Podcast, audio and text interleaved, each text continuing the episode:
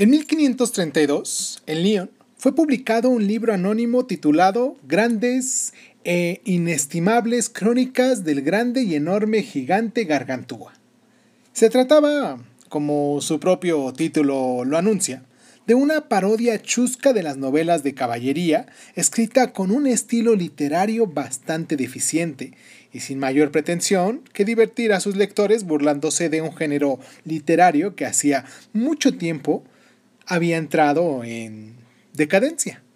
Una broma sin importancia, si no fuera porque sirvió de inspiración a François Rivelans para escribir su Gargantúa y Pantagruel una de las mayores cimas de la narrativa francesa de todos los tiempos. Hoy, aquí en Crónica Lunares, hablaremos de este libro.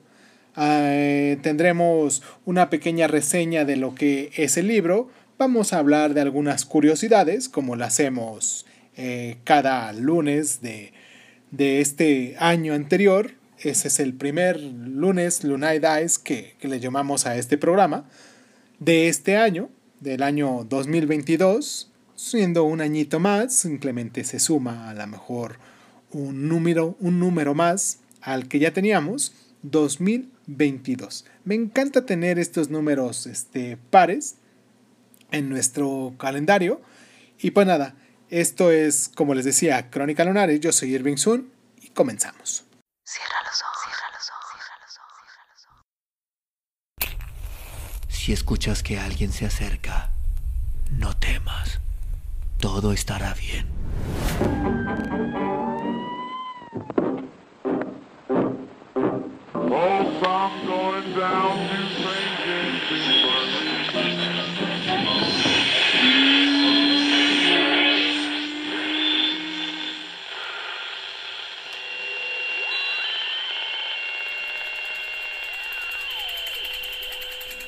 Estás escuchando, Crónica, Crónica, Crónica el lugar, el lugar donde, donde entramos por tus oídos. Bienvenido. François Rabelais había nacido en Deviniere, cerca de Chinon, en el año 1494, en el seno de una familia acomodada. Comenzó su educación en un convento franciscano, donde profesó como monje en el año 1520 y recibió una sólida formación literaria y filológica, especialmente del griego clásico. La prohibición del estudio de esta lengua por la Sorbona a raíz de la publicación de un ensayo de Erasmo sobre el Evangelio de San Lucas le impulsó a abandonar la orden e ingresar en un convento benedictino, pero hacia el año 1527 también abandonó la vida monástica y prosiguió sus estudios en centros universitarios. Se inscribió en la Facultad de Medicina de Montpellier en el año 1530 y siete años más tarde alcanzó el grado de doctor, comenzando a ejercer como médico en Lyon en el año 1532.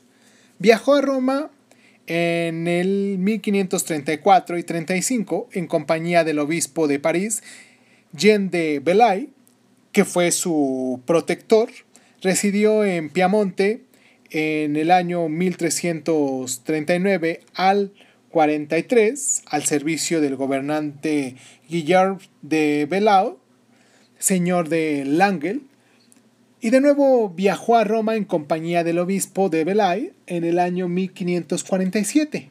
En estos últimos tiempos de su vida reingresó en la religión, que había sido absuelto de su apostasía por el Papa Clemente VII durante la primera estancia en Roma, y fue nombrado párroco de Meudon y Saint Christophe du Jambet.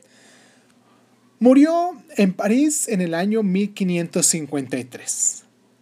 Su obra, Gargantúa y Pantagruel, consta de cuatro o cinco libros que fueron apareciendo a lo largo de 20 años. El primero de ellos, publicado bajo el seudónimo de Alcofibras Neisser, un anagrama de su verdadero nombre.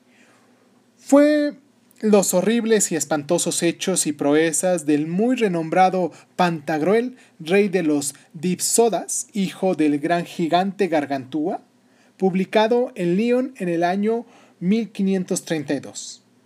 El segundo es de la inestimable vida del gran Gargantúa, padre de Pantagruel, de 1934.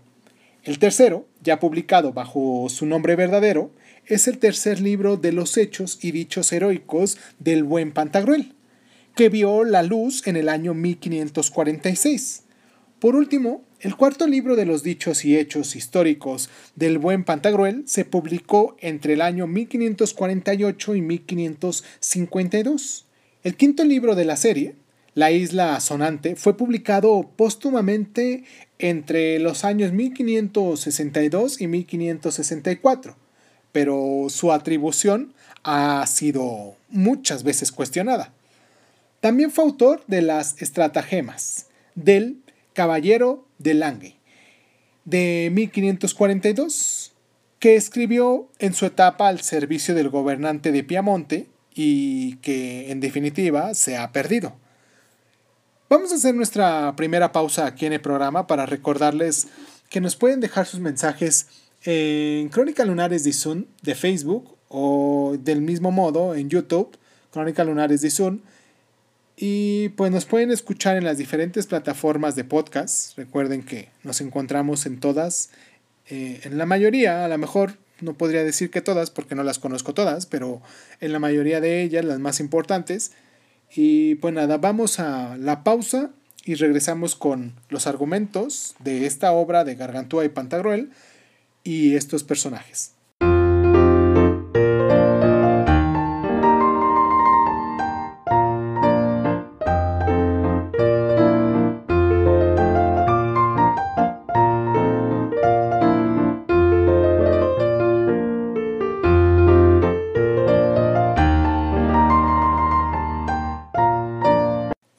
Necesariamente escueto de los argumentos del ciclo novelístico es el siguiente. Gargantúa es hijo de los gigantes Gran Grosser y Gargamele, parido a través de una oreja de esta, y desde niño su voracidad es desmesurada. Su educación a cargo de los maestros escolásticos y en la Universidad de París da pie a Rabelais para hacer una sátira demoledora de la pedagogía de su época, pedante e ineficaz. Estalla la guerra entre el reino de su padre y su vecino Pricochole, y Gargantúa acude en su auxilio acompañado del heroico fraile Jean de Ensemeures, y tras la victoria, aconsejado por el religioso, erige la abadía de Teleme, donde se forma a jóvenes de ambos sexos bajo la máxima haz lo que quieras. Gargantúa se casa con Badebec y nace Pantagruel, tan gigantesco y glotón como su padre. Ingresando Pantagruel a la Universidad de París, conoce al astuto Panurgo, que se convertirá en su compañero inseparable. Interviene en la guerra de los Dipsodas y se apodera de su reino. Rey de Dipsodia, introduce en el país a un gran número de habitantes de Utopía, lo que le da pie a, para hacer un discurso en defensa del liberalismo en la colonización. Panurgo recibe una gran fortuna y la dilapida en apenas 15 días. Ante los reproches de Pantagruel, hace a su vez un discurso en defensa del despilfarro. Después decide casarse, pero antes de ello, ante las dudas de Pantagruel, decide aconsejarse sobre lo acertado de su idea y consulta a adivinos, poetas, astrólogos, jueces, teólogos, médicos y filósofos que no dan con ninguna respuesta, en vista de lo cual decide ponerse en manos del oráculo de la diosa Botella. Puestos en caminos por mar, visitan la isla de Chicaunos, Leguleyos y la de Papaigos, que son los protestantes. Papimanos, que son los católicos, la isla Sonante, la curia romana, y en la que Panurgo, recibido en audiencia por el Papa, pronuncia un discurso verdaderamente ofensivo. Tras varias escalas más, arriban finalmente al reino de Linternes, donde está el templo del oráculo de la diosa Botella, Planteada la consulta, la respuesta de la sacerdotisa es Drink. Bebe. Tanto eh, historia que se contó alrededor de lo que fue pasando con Pantagruel y Gargantúa en el caminito para llegar a este final. Es bien interesante para la gente que ya lo leyó, que ya ha tomado en cuenta esta lectura como parte de sus lecturas del año, de algún año anterior, o que la tiene presente para este año. Y pues vamos a hacer esta pausa porque quiero mandarlos a esta clave de lectura, pero no sin antes mandar un abrazo a la gente de Taiwán, en Pingtung, donde nos escuchan también. Y pues un abrazo muy caluroso a esa, a esa parte que, que se toman el tiempo para estar con nosotros. Y pues nada, vamos este, por esta pausa y regresamos con nuestras claves de lectura.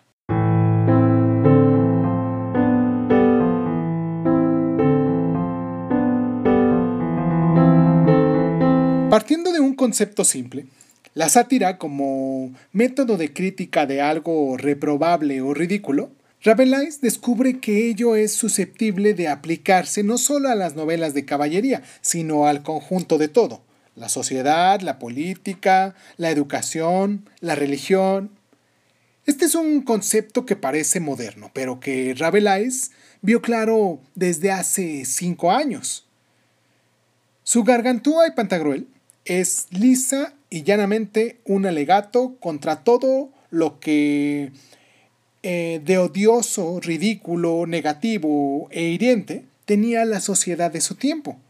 Lo que tiene de desmesurado sus personajes en tamaño, en apetito, en actitudes, es un arma perfecta en las manos de Rabelais para caricaturizar, muchas veces con notable malevolencia, a sus contemporáneos.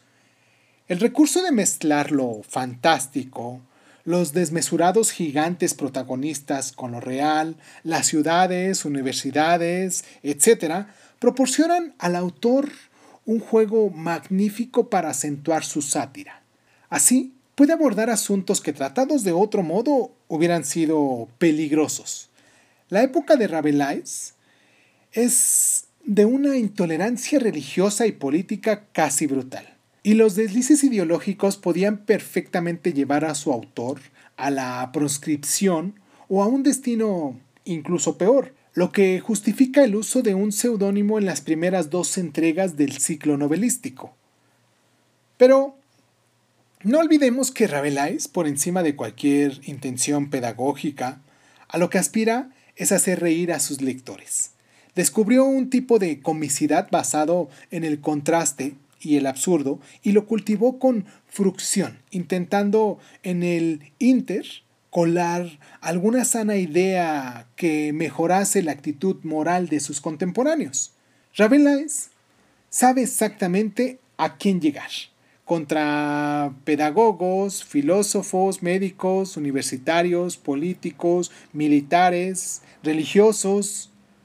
Su obra refleja humorísticamente deformando todo lo que de ridículo, engolado y pedantesco tiene la sociedad que le rodea.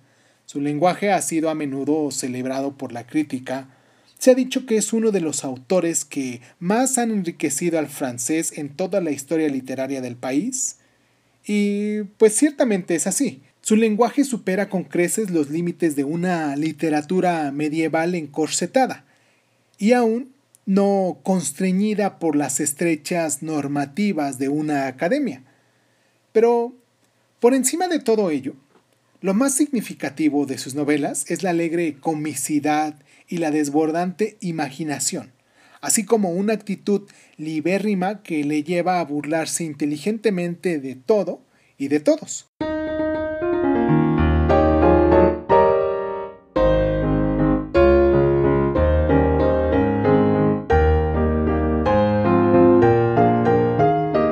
Ya hemos visto con anterioridad cómo sustantivos tomados de las grandes obras literarias nos han dado lugar a adjetivos que han sido incorporados con éxito al habla común. Pantagruélico, según el diccionario de la Real Academia, es dicho de una comida la que es excesiva en cantidad. Efectivamente, como relata Rabelais, lo primero que hace Pantagruel Nada más al nacer es reclamar a grandes voces que le den de comer. Para su crianza, su padre Gargantúa debe proveer un rebaño de 17.913 vacas lecheras, cuyo ordeño diario proporciona la cantidad de leche necesaria para saciar el apetito del tierno infante.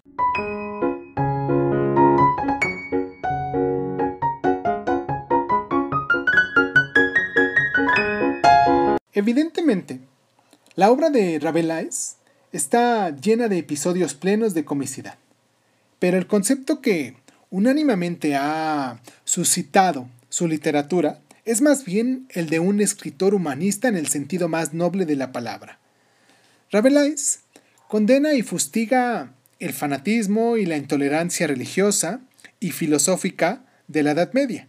Defiende una nueva sabiduría, cuyos rasgos esenciales son el amor a la vida, a los hombres y a la razón, sustentada en la tradición cultural libremente interpretada.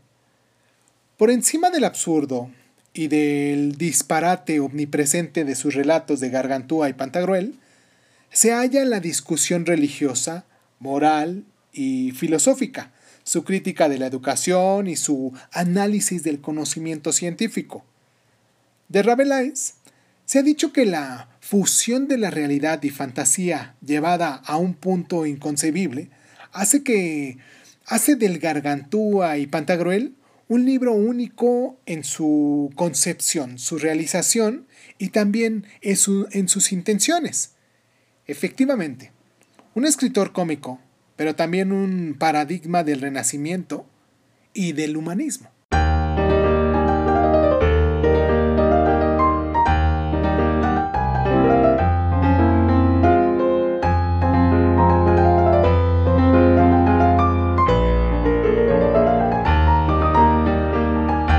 Contemporáneo de Rabelais es el grupo poético de la Prelaide, que pretende recuperar la pureza de la antigua lírica griega y latina, compuesto por siete miembros, de los cuales han quedado en la memoria sobre todo Pierre de Ronsard y Joamich Dubelay. Ronsard, modelo acabado de poeta humanista, fue autor de Las Odas, inspiradas en Píndaro y Horacio los Amores, colecciones de sonetos de influencia petrarquista, y las Herejías, inspirada en Propercio. Intentó también la poesía épica, con la Franciada, en la línea de la Eneida Virgiliana, que se saldó con un fracaso por su inverosimilitud. Un noble troyano, Franción, escapa de la ciudad incendiada y se dirige a Occidente convirtiendo su linaje en el origen de la monarquía francesa. Sobre todo porque coincidió en el tiempo con la publicación de dos obras maestras del mismo género, Los Luisiadas, de Camoes, que ya podemos encontrar aquí en Crónica Lunares, y también La Araucana, de Alfonso de Ercilla que dejan a la franciada muy, muy mal acomodada. A pesar de ello, como poeta lírico, Ronsan es sin duda una de las cimas de la literatura francesa. Joamich Dubelay fue el creador del manifiesto de la Pléiade, defensa e ilustración de la lengua francesa, y autor de Al Olive, de inspiración griega, y los sonetos Antigüedades de Roma y las añoranzas. Finalmente, debemos mencionar a uno de los pesos pesados de la filosofía política, Michel de Montaigne, autor de unos importantísimos ensayos. Esto fue Crónica Lunares. Si tienen tiempo pueden buscar estos títulos que les acabo de nombrar para hacer referencia con los libros que vienen este, más adelante. Y pues nada, como les decía, esto fue Crónica Lunares, yo soy Irving Sun y pues les agradezco mucho el tiempo que se toman, les deseo un muy buen año, ahorita estamos empezando este año con esta, con esta nueva sección. La próxima semana hablaremos, ya daremos un saltito en el tiempo con este de Lazarillo de Tolmes que creo que muchos de ustedes ya lo conocen y quizás muchos, muchos también de ustedes ya lo han leído. Espero que sea la menor parte de la gente que nos escucha aquí, los que estén este, por leer. Y si es así, pues si te gustó lo que hicimos el día de hoy, para empezar primero, antes de adelantarnos a lo próximo, me gustaría que me dejaras tus mensajes en las diferentes plataformas. Y pues nada, les agradezco mucho el tiempo que se toman para esto. Muchísimas gracias. Les deseo un muy buen año y pues muchísimas gracias, muchísimas gracias por estar.